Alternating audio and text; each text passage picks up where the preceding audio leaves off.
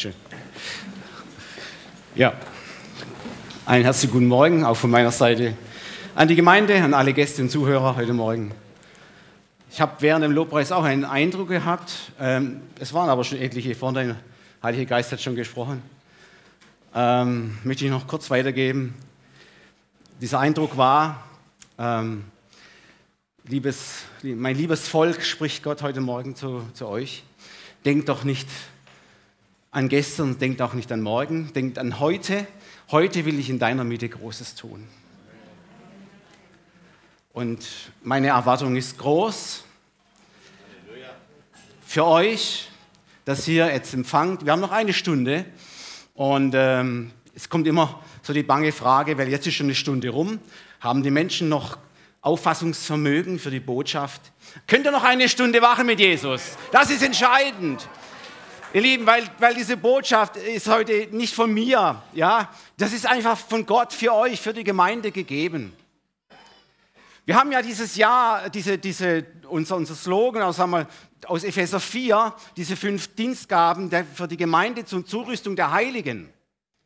Und äh, da gibt es diese fünf äh, Dienstgaben, der, der Apostel, der Hirte, der Lehrer, der Prophet, der Evangelist, nicht?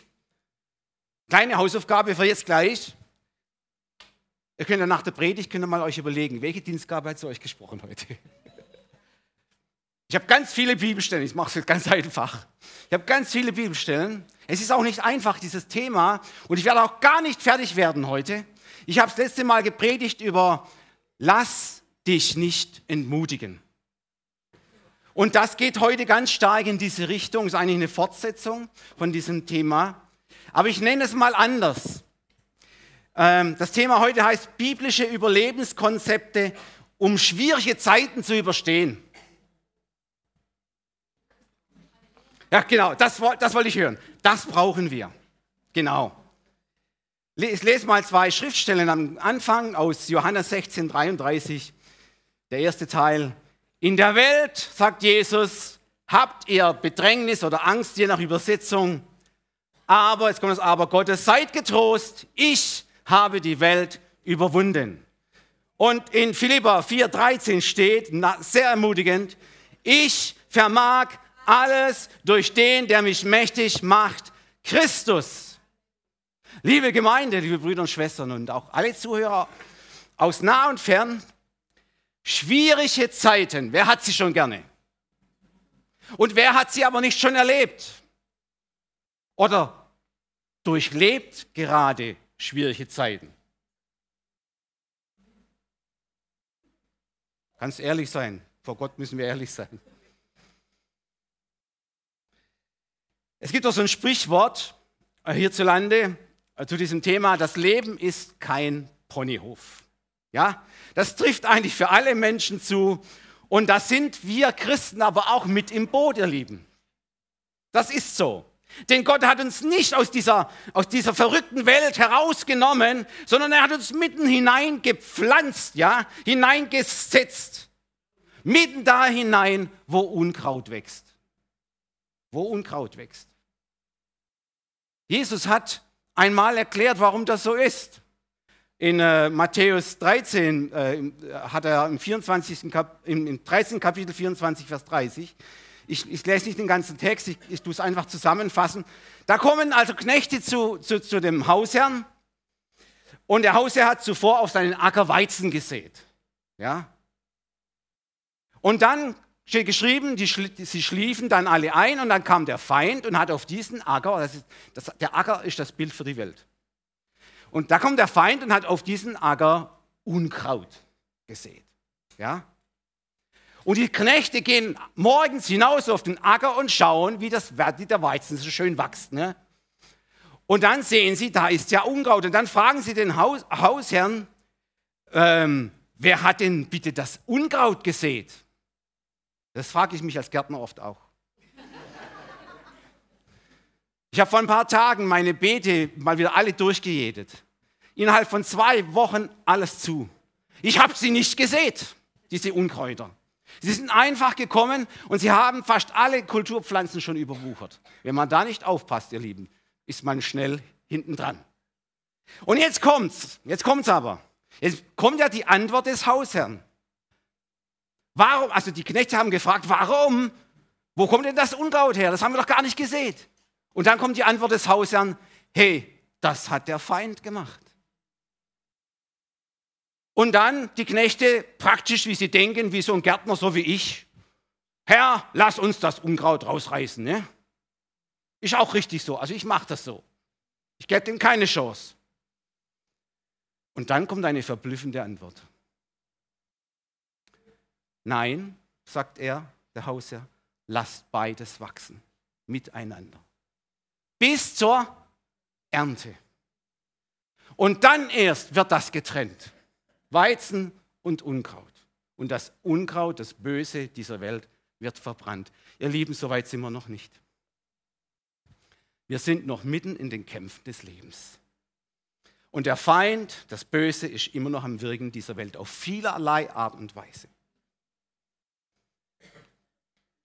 Jesus sagt in diesem Gleichnis, dass wir mitten in diesem Feld uns befinden, wo Unkraut ist. Und ihr Lieben, wenn auch Christen mitunter leidvolle Krisenzeiten durchmachen in dieser verrückten Welt, dann trifft das oft noch viel härter. Wisst ihr warum? Denn wie kann ein guter Gott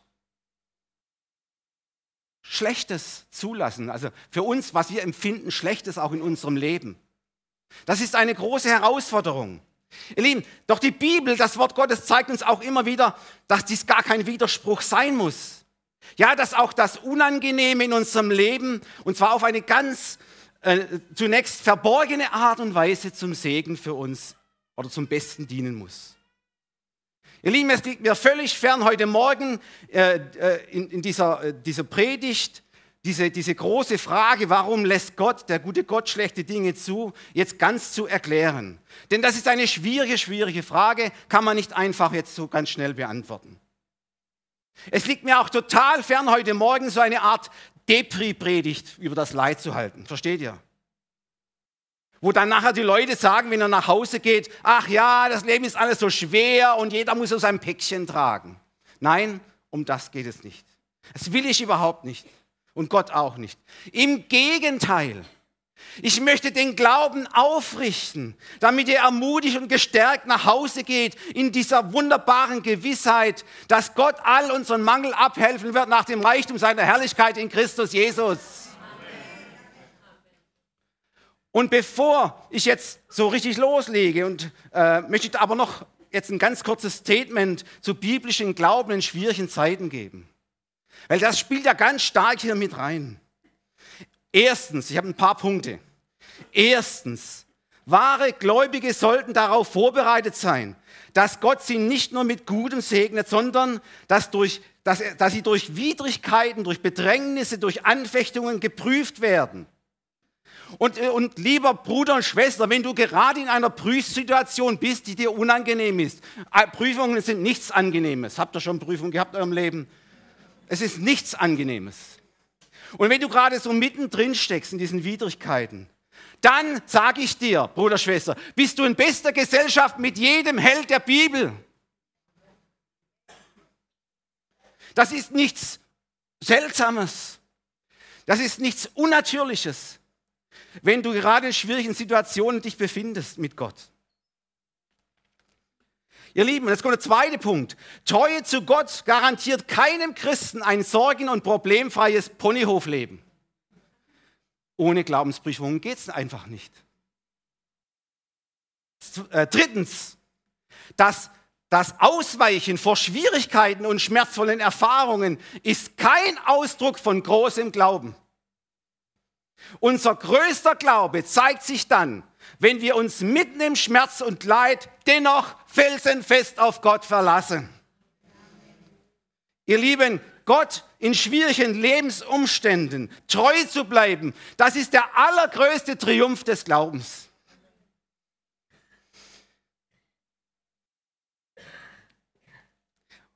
Das ist nicht von mir, was ich gerade gesagt habe. Das sagt die Bibel zu uns.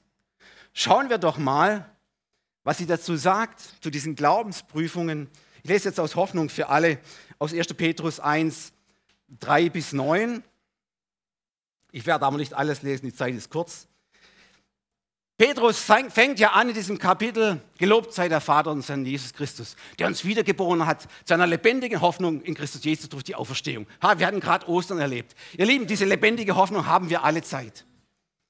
Darüber freut euch, sagt er dann weiter in Vers 6. Von ganzem Herzen. Auch, jetzt kommt das auch, auch wenn Gott euch jetzt noch für eine kurze Zeit durch manche Prüfungen führt und ihr viel erleiden müsst so wird sich euer Glaube bewähren und sich wertvoller und beständiger erweisen als pures Gold, das im Feuer vollkommen gereinigt wurde. Lobpreis und Ehre werdet ihr dann an dem Tag empfangen, an dem Christus wiederkommt. Ihr wisst, ihr habt ihn nie gesehen und liebt ihn doch. Ihr glaubt an ihn, obwohl ihr ihn auch jetzt nicht sehen könnt. Und ihr werdet euch und freut euch unbeschreiblich auf den Tag, an dem er wiederkommt.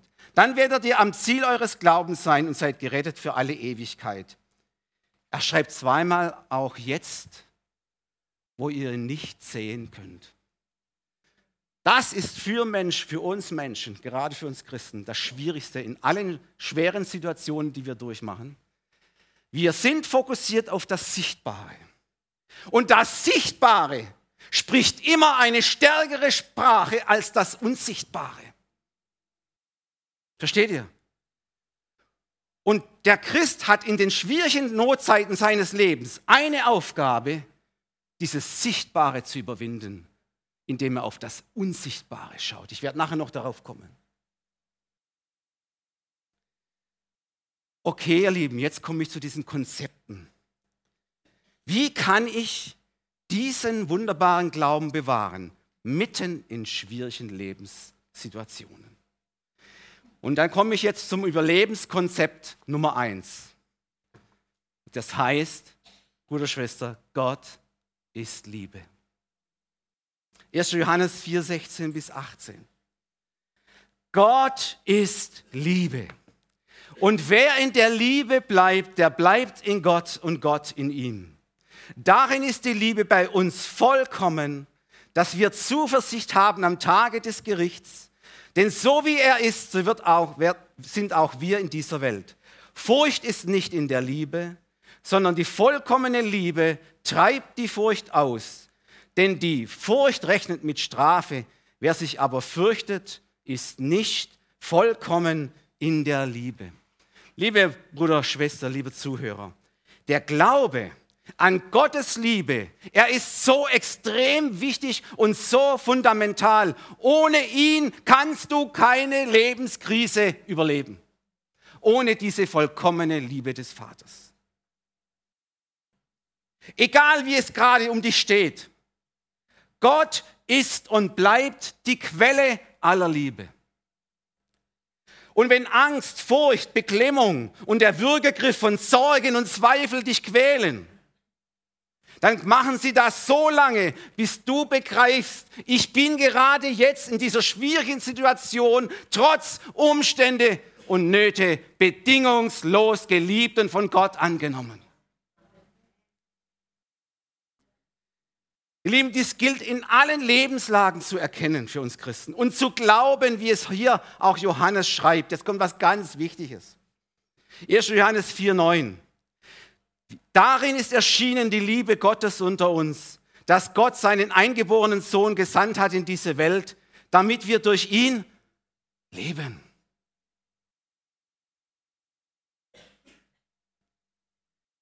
Halleluja. Das ist so ein wichtiger Vers. Dies gilt es festzuhalten, ihr Lieben, in, dieser, in, die, in, in schwierigen Zeiten, diese vollkommene Liebe.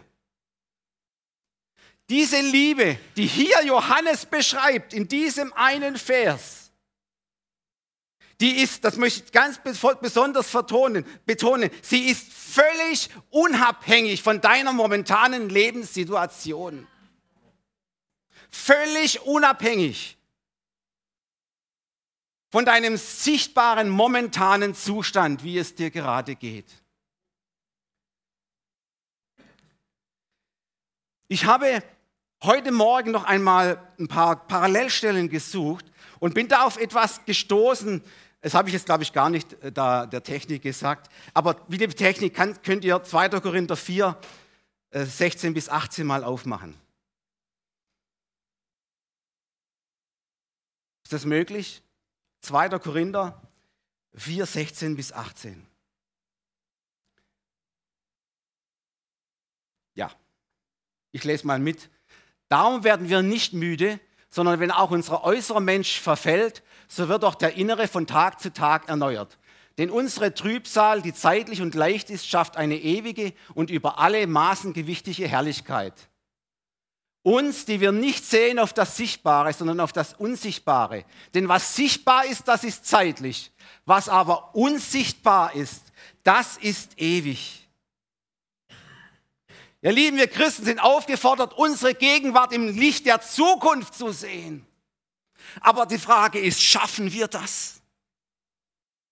Haben wir die geistliche Schau in schwierigen Zeiten des Himmels? Heute Morgen hat Gott schon gesprochen durch den Heiligen Geist, hat gesagt, komm zu mir herauf. In Kolosserbrief steht, wir sind versetzt an himmlische Örter. Ja, aber setzen wir das dann auch um, gerade in schwierigen Zeiten? Hebräer sagt, wir sollen in schwierigen Zeiten aufschauen zum Anfänger und Vollender unseres Glaubens. Aber wir sehen nur auf die Nöte und, die, und, und, und das, was alles gerade nicht gut läuft, was schwierig ist. Begreif es bitte, das ist mir ganz wichtig. Du musst es eins zu eins umsetzen in deinem biblischen Glauben. Messe das Maß der Liebe Gottes niemals nach dem Grad deines, deines aktuellen Lebensglückes. Niemals. So nach dem Motto, Gott liebt mich nicht mehr, sonst hätte er das alles nicht zugelassen. Nein, nein, nein. No, no, no. Niet, niet, niet. Nada, nada, nada. Nein. Versteht ihr? Die Liebe Gottes hat sich in dieser Welt nicht offenbart, damit auf deinem Bankkonto immer Fülle ist und über Überfluss ist. Haben wir auch heute Morgen gehört durch, die, durch den Heiligen Geist. Motten wird es zerfressen, von Motten wird es zerfressen sein. Jesus sagt, schafft euch lieber andere Schätze, wo, der, wo die Motte nicht rankommt und der Rost auch nicht rankommt. Schätze des Himmels. 1. Johannes 4,9. Noch einmal. Darin ist erschienen die Liebe Gottes unter uns, dass Gott seinen eingeborenen Sohn gesandt hat in diese Welt, damit wir durch ihn leben sollen. Und wir können auch in schwierigen Situationen durch ihn leben, ihr Lieben. Das geht. Diese bedingungslose Retterliebe Gottes am Kreuz, sie ist und bleibt eine konstante Größe in deinem Leben, in meinem Leben, heute und bis in alle Ewigkeit, bis er wiederkommt in Macht und Herrlichkeit bis ans Ende aller Zeiten. Halleluja. Johannes schreibt, wir haben geglaubt und erkannt die Liebe Gottes. Erkenne und glaube diese überragende Liebe Gottes in deinem Leben, in deiner momentanen Situation. Er hat dich schon gelebt, bevor du ihn geliebt, bevor du ihn gekannt hast. Und er liebt dich auch jetzt gerade kein bisschen weniger. Auch wenn du in schwierigen Zeiten stehst. Kein bisschen weniger. So sehr hat Gott dich geliebt, dass er seinen eingeborenen Sohn gab. Das bleibt immer noch bestehen. Römer 8, 32, ein wunderbarer Vers, der auch seinen eigenen Sohn nicht verschont hat für dich, sondern hat ihn für uns alle hingegeben. Wie sollte er uns in ihm nicht alles schenken? Auch für notvolle Zeiten, ihr Lieben, ist Jesus da. Haben wir heute auch schon gehört in der Einleitung. Er kennt unsere Schwachheit. Und er hat alles genauso durchlitten, noch in größerem Maß wie du und ich. Er hat vollstes Verständnis für deine momentane schwierige Lebenslage. Ihr Lieben, in allen Lebenslagen hilft nur eins. Ich verlasse mich felsenfest, dass Gott mich liebt, auch wenn die äußeren Umstände eine andere Sprache sprechen wollen. Und wenn du noch quälende Fragen in deiner momentanen schwierigen Phase hast, dann bist du noch nicht vollkommen in der Liebe des Vaters. Wisst ihr, manche Christen, die meinen tatsächlich, wenn da jetzt Probleme auftauchen im Leben, es läuft nicht mehr rund, ähm, dann führen sie das darauf zurück, dass Gott mich jetzt bestraft für irgendwelche vergangene Sünden oder Übertretungen. Und dann muss ich mich fragen, ich höre das so oft, versteht auch im Hauskreis, und dann muss ich mich fragen, was für ein Gottesbild hat diese Person? Sie ist weg von dem Gott der Liebe zu einem strafenden Gott gekommen. Nein, Gott hat uns seine ganze Liebe hier, hier erwiesen. Seine ganze bedingungslose Liebe. Und die Sünden sind vergeben. Halleluja. Der Schuldbrief ist zerrissen und er hängt am Kreuz. Lass ihn bitte da auch hängen. Erkenne und glaube, Gott liebt dich immer noch bedingungslos. Nicht nur in deinen guten, fehlerlosen Zeiten, nicht nur in deinen Problem- und sorglosen Zeiten, auch in den schwierigen Zeiten. Und gerade da ist Gott für dich da. Da kann er ganz besonders bei dir sein, in deiner Nähe sein. Paulus, ihr Lieben, der selbst durch viele, viele Täler der Bedrängnisse und des Kummers und der Schmerzen gehen musste, er kannte alle schwierigen Lebensführungen. Und er konnte sie nur durch eine Sache überwinden, weil er sich von der Liebe Gottes in Christus Jesus ständig, alle Zeit bewusst war, in allem, was ihn getroffen hat. In allem, versteht ihr? Es war ein heißer Gebetswunsch, den er eines Tages ausgesprochen hat für die Gemeinde in Ephesus. 3, 14 bis 19. Deshalb beuge ich meine Knie vor dem Vater, der der rechte Vater ist über alles, was da Kinder heißt im Himmel und auf Erde. Dass er euch Kraft gebe. Oh, Halleluja, Kraft, das brauchen wir. Nach dem Reichtum seiner Herrlichkeit stark zu werden durch seinen Geist an dem inwendigen Menschen. Dass Christus durch den Glauben in unseren Herzen wohne und in ihr, jetzt passt auf, es kommen zwei wichtige Wörter, und ihr in dieser Liebe eingewurzelt und gegründet seid. Und dann erst könnt ihr mit allen Heiligen begreifen, was die breite Höhe, Länge, Tiefe ist, auch die Liebe Christi erkennen. Wow, die alle Erkenntnis dieser Welt übertrifft, damit ihr erfüllt werdet mit der ganzen Gottesfülle. Wow, was für ein mächtiges Gebet. Vers 17 steht, wir sollen durch den Glauben der, an die Liebe Jesu eingewurzelt und gegründet sein. Liebe Gemeinde, hier fallen zwei Begriffe, welche uns doch zu, ziemlich vertraut sind. Einmal eingewurzelt, das kennen wir aus dem Gartenbau und ich auch. Ne? Und dann eben auch dieses gegründet sein, das kennen wir aus dem äh, Bauwesen heraus, aus, aus Architektur und Bauwesen. Ja? Wenn du als ein Kind Gottes bist,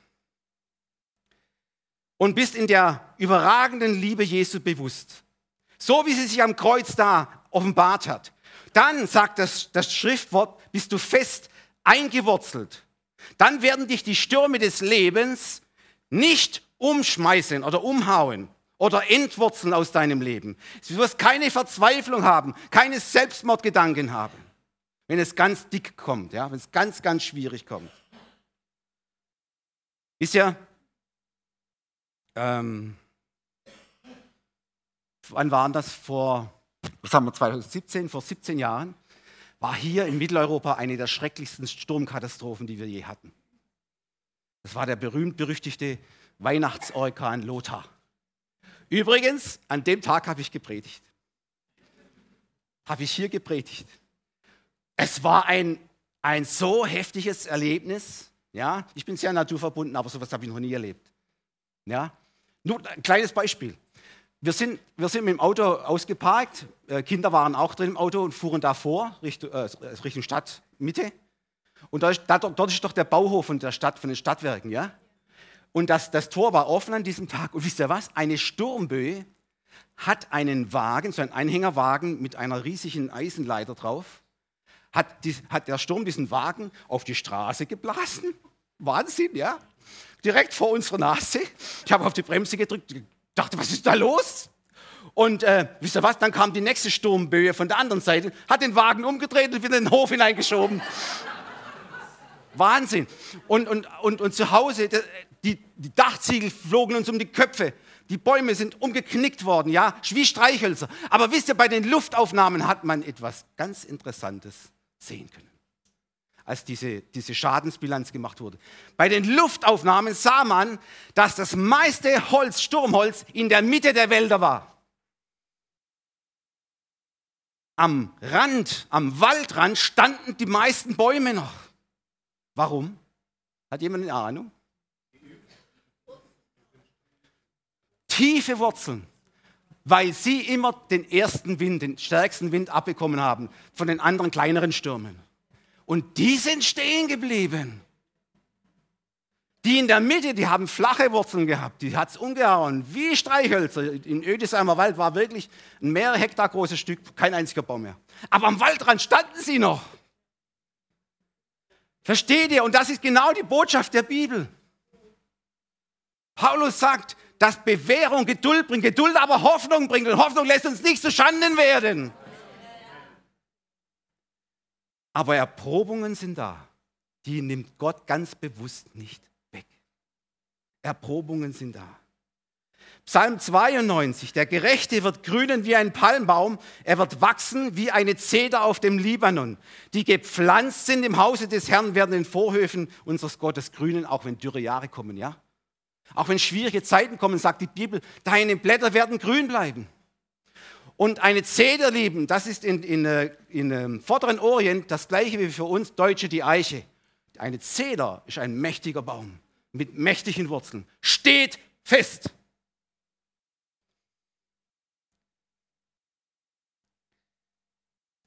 Ihr Lieben, wenn unsere Glaubenswurzeln ganz tief in der Liebe Jesu gegründet sind, dann steht unser Leben auf einem guten Fundament, sagt die Bibel.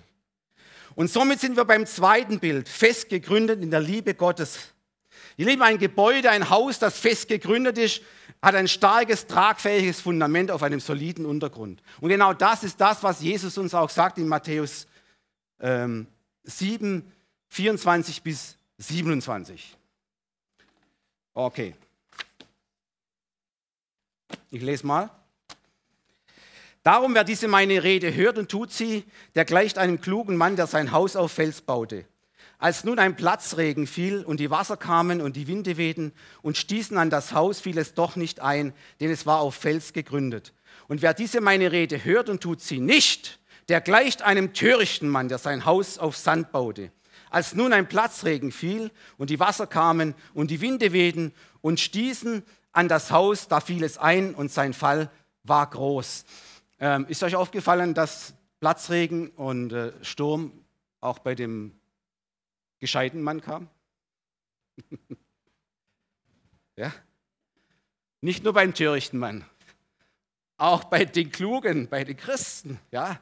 die wissen, um was es geht, kommt auch Platz, mancher Platzregen und mancher Sturm und Rüttel da in unserem Lebenshaus. Aber es bleibt stehen, weil es fest gegründet ist in der Liebe Jesu Christi. Halleluja. Ihr Lieben, Gott hat dich in den schwierigen Zeiten deines Lebens nicht verlassen, sondern er ist noch viel intensiver gegenwärtig. Und er ist deinem Herzen, das momentan in Aufruhr ist, noch viel näher als in guten Zeiten. Mitten in, in, in, in, in schwersten Lebensumständen wusste zum Beispiel David, denn du bist bei mir. Dein Stecken und Stab tröstet mich. Und ihr Lieben, dieser Trost und diese Ermutigung geschieht eben durch den Heiligen Geist, der uns in aller Bedrängnis auch trösten kann. So schreibt uns Paulus in 2. Korinther 1, 3 und 4. Gelobt sei Gott, der Vater unseres Herrn Jesus Christus, der Vater der Barmherzigkeit und Gott allen Trostes, der uns tröstet in all unser Trübsal, damit wir auch trösten können, die in allerlei Trübsal sind, mit demselben Trost, mit dem wir also selber getröstet worden sind von Gott. Ihr Lieben, der Heilige Geist wird auch Tröster und Beistand genannt. Hast du das gewusst? Und dieser Heilige Geist, er wird genau in den schwierigen Zeiten, die du durch hast, wird er lebendig und gegenwärtig sein, wenn du es zulässt. Dass du in den Schwierigkeiten der Nachfolge Jesu noch mehr Trost bekommst, noch mehr Beistand bekommst durch ihn als durch irgendjemand anderen in dieser Welt. Wichtig, ihr Lieben, jedem seiner Kinder gibt Gott genug Gnade, Trost und Stärke, sodass sie alle Nöte des Lebens ertragen können. Du musst es aber annehmen, du musst es annehmen, diese Trost, dieser Beistand von Gott. Im ersten Korintherbrief warnt Paulus uns Gläubige, indem er auf das warnende Beispiel Israels hinweist. Ja, die Israeliten, die vertrauten damals ihrem Gott nicht mehr. Warum? Weil es schwierig geworden ist alles. Sie haben gemurrt, schreibt er. Und zwar nicht nur ein bisschen. Sie haben von morgens bis abends nur gezweifelt, gemurrt und sich beklagt. Weil es schwierig wurde, wie gesagt. In Vers 11 steht, da sagt er, dass es uns zur Warnung geschehen ist, damit wir in schweren Zeiten nicht vom Glauben abfallen.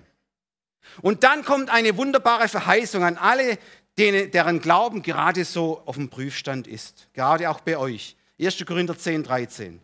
Bisher hat euch, schreibt Paulus den Christen, nur menschliche Versuchung getroffen. Aber Gott ist treu, der euch nicht versuchen lässt über eure Kraft, sondern macht, dass die Versuchung so ein Ende nimmt, dass ihr es ertragen könnt.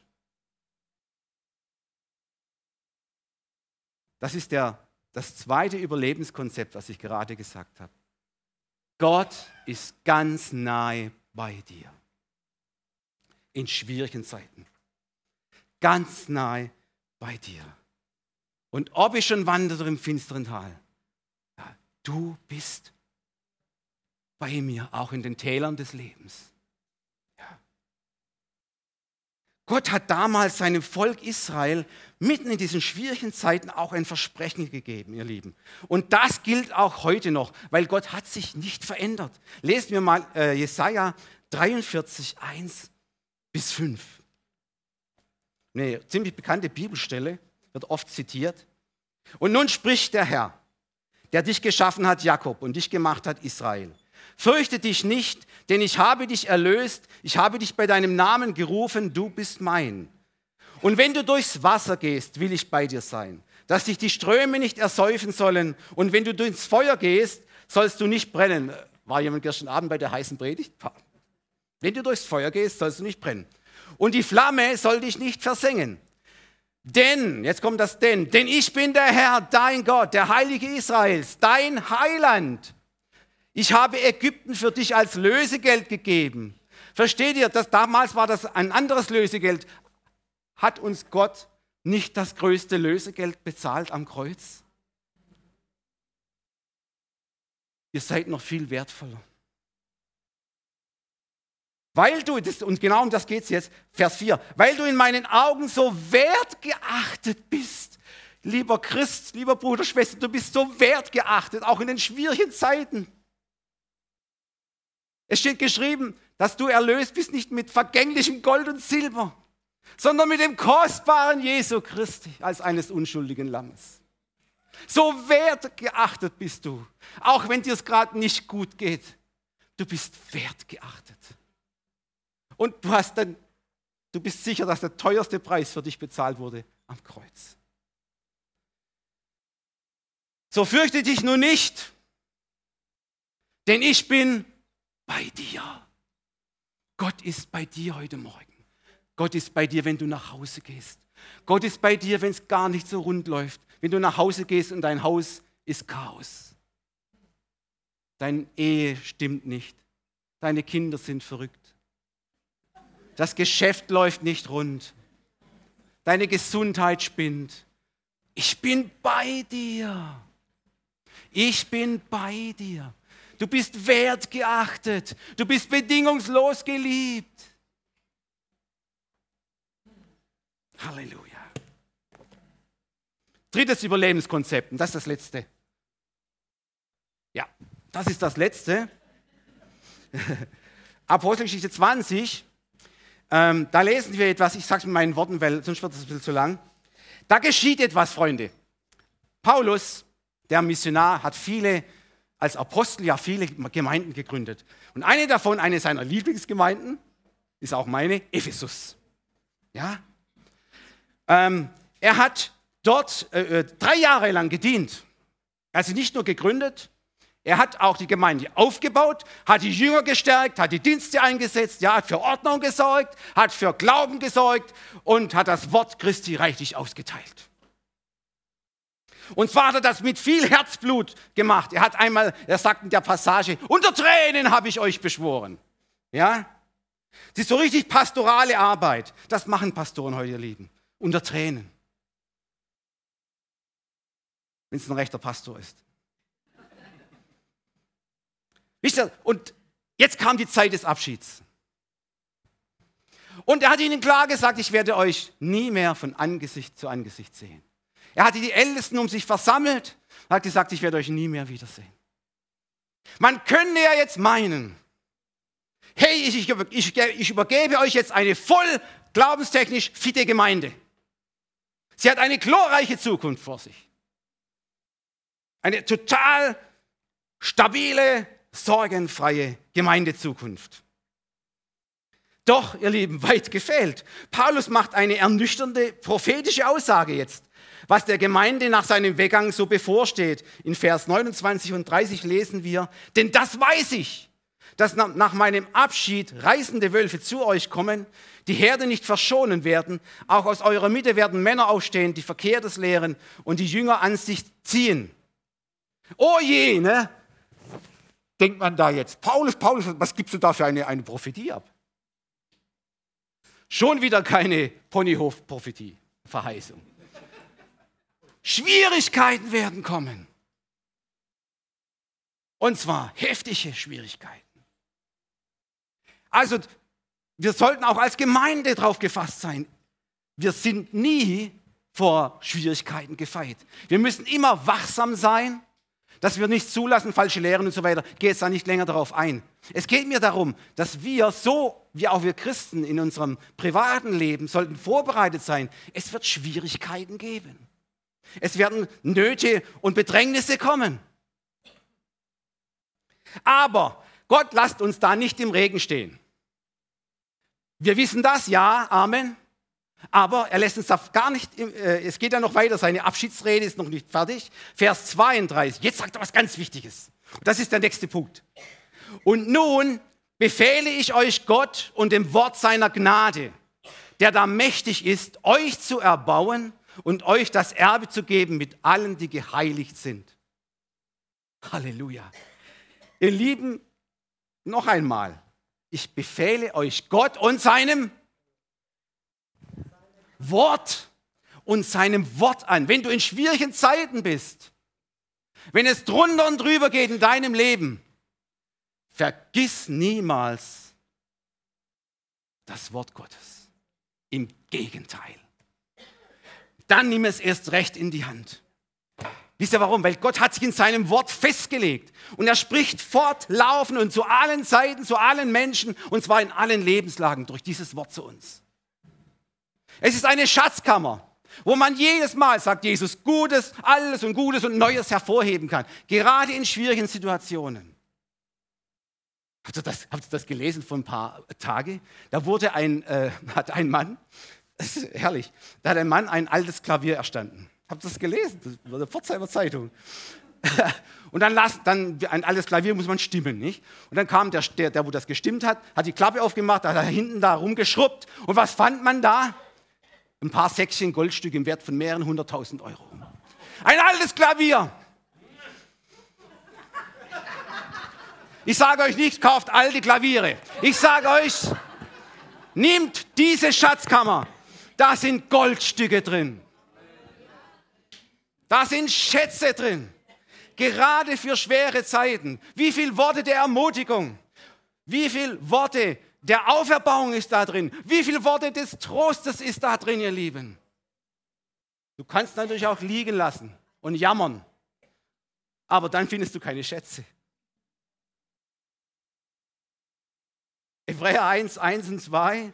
Nachdem Gott vor Zeiten vielfach und auf vielerlei Weise geredet hat zu den Vätern und den Propheten, hat er zu uns in den letzten Tagen geredet durch seinen Sohn. Und das tut er immer noch. Weil, weil, Gott, unser himmlischer Vater, er ist in seiner Weisheit ähm, zu seinen Kindern gnädig. Ich befehle euch der Gnade, also der Wort und der Gnade an.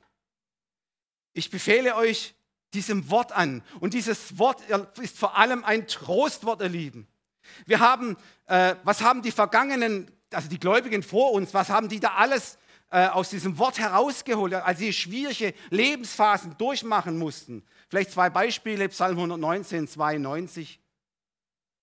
Ähm, wenn dein Wort nicht mein Trost gewesen wäre, so wäre ich vergangen in meinem Elend. Oder Psalm 119, 105. Dein Wort ist meines Fußes Leuchte und ein Licht auf meinem schwierigen Lebensweg, könnte ich dazu sagen. Auf meinem schwierigen Lebensweg ist es ein Licht. Lieber Bruder und Schwester, so langsam komme ich zum Ende. Wenn du gerade schwierige Zeiten durchmachst, dann verbringe viel Zeit mit, einem, mit diesem trostvollen Wort, das Gott dir ge gegeben hat. Es wird zu dir sprechen. Es wird dir jeden beschwerlichen Tag einen nötigen Zuspruch geben. Glaub mir das. Mindestens einer. Und es wird deinen dunklen und schwierigen Weg, Lebensweg so richtig durchleuchten, wie es der Psalmist sagt. Und du wirst stark werden und ermutigt sein. Und es wird dir gehen wie diesem armen, bedrängten Propheten Jeremia. Der hat das auch durchgemacht und hat es erlebt. Jeremia 15, 16. Dein Wort ward meine Speise, so oft ich es empfing. Und dein Wort ist meines Herzens Freude und Trost. Denn ich bin ja nach deinem Namen genannt, Herr Gott Sebaoth. Jeder Mensch, der Christus Opfer am Kreuz für sich persönlich angenommen hat, Buße getan hat über seinen falschen Lebensweg, sich reinigen hat lassen durch seine Wunden und mit dem Herzen geglaubt hat und im Munde bekannt hat, ist gerettet und ist ein Christ. Freunde, wir sind nach seinem Namen genannt. Und das ist Programm genug. Ich bin ja nach deinem Namen genannt, auch in schwierigen Zeiten. Und dieser Gott ist dir so nah, ich sage es noch einmal zum Schluss. Er spricht zu dir heute, ich bin bei dir, auch jetzt in der schwierigen Zeit, alle Tage bis an der Weltende. Du hast Bedrängnis in der Welt, keine Sorge, ich habe diese verrückte Welt überwunden. Komm zu mir, wenn es dir gerade nicht gut geht. Ich will dich erquicken, ich will dich erfrischen, ich will dich trösten. Das Lobpreisteam kann nach vorne kommen. Halleluja. Und somit mache ich es jetzt wie Paulus. Der Gottesdienst geht zu Ende. Ich entlasse euch in eine neue Woche. Und somit befehle ich euch jetzt, Gott und seinem Wort der Gnade an, bis wir uns, so Gott will, wiedersehen. Und der Friede Gottes bewahre eure Herzenssinne in Christus Jesus, bis er wiederkommt. Amen. Amen. Halleluja.